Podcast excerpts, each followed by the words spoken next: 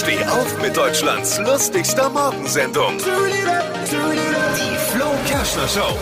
Lionel Messi hat sich einen Tag nach dem Triumph beim Ballon d'Or, wie auch immer das Ding heißt, ne?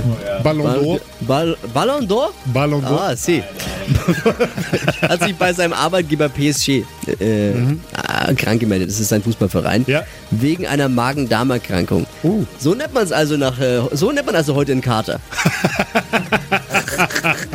ja, wahrscheinlich hat ihm Robert Lewandowski eine Apfelmittel in den Champagner gekippt. Vermute ich jetzt mal. Was hat Flo heute Morgen noch so erzählt? Jetzt neu. Alle Gags der Show in einem Podcast. Podcast Flo's Gags des Tages. Klick jetzt, hitradio n1.de.